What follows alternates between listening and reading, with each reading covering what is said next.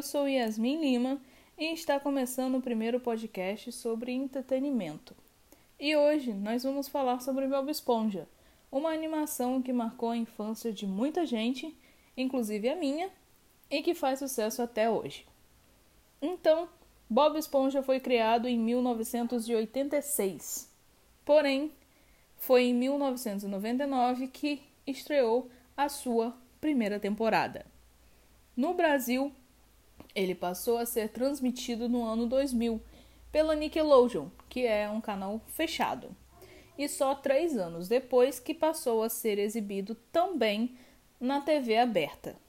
E desde então foram mais de 250 episódios exibidos e a série também foi traduzida para mais de 60 idiomas.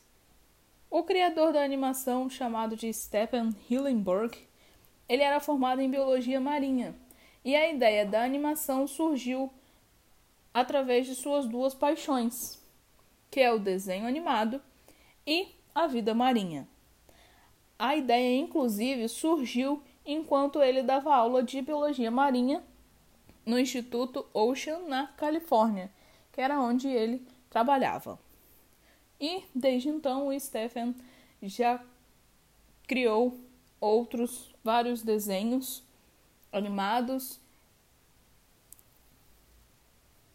e animações, porém o mais famoso deles foi realmente o Bob Esponja Calça Quadrada.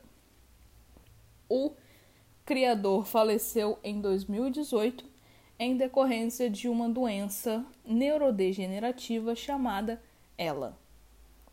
O Bob Esponja, desde a sua criação, ele teve um grande sucesso, e isso acabou levando os personagens da Fenda do Biquíni também para os cinemas, com o primeiro longa lançado no ano de 2004. E desde então, a animação possui dois filmes, que é Bob Esponja o filme e Bob Esponja um herói fora d'água, e três longas, sendo o mais recente deles lançado pela Netflix, que é Bob Esponja: O Incrível Resgate. E nesse longa, os personagens eles vão além da fenda do biquíni, atrás do Gary, que é o caracol de estimação do Bob Esponja, e no longa ele foi sequestrado. E o longa, para quem curte, né? Ela tem um toque de humor, como a série do Bob Esponja. Ela é engraçada e tem aquele final feliz que tem uma mensagem super legal também.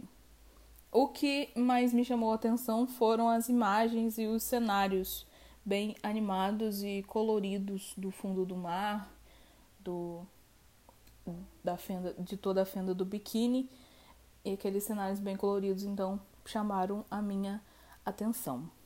Então fica aí a dica para quem curte, né?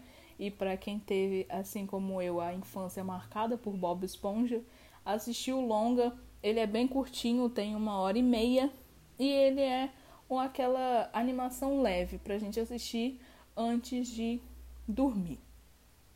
Então é isso. Eu sou Yasmin Lima e está terminando o nosso podcast sobre entretenimento. Espero que tenham curtido e até a próxima.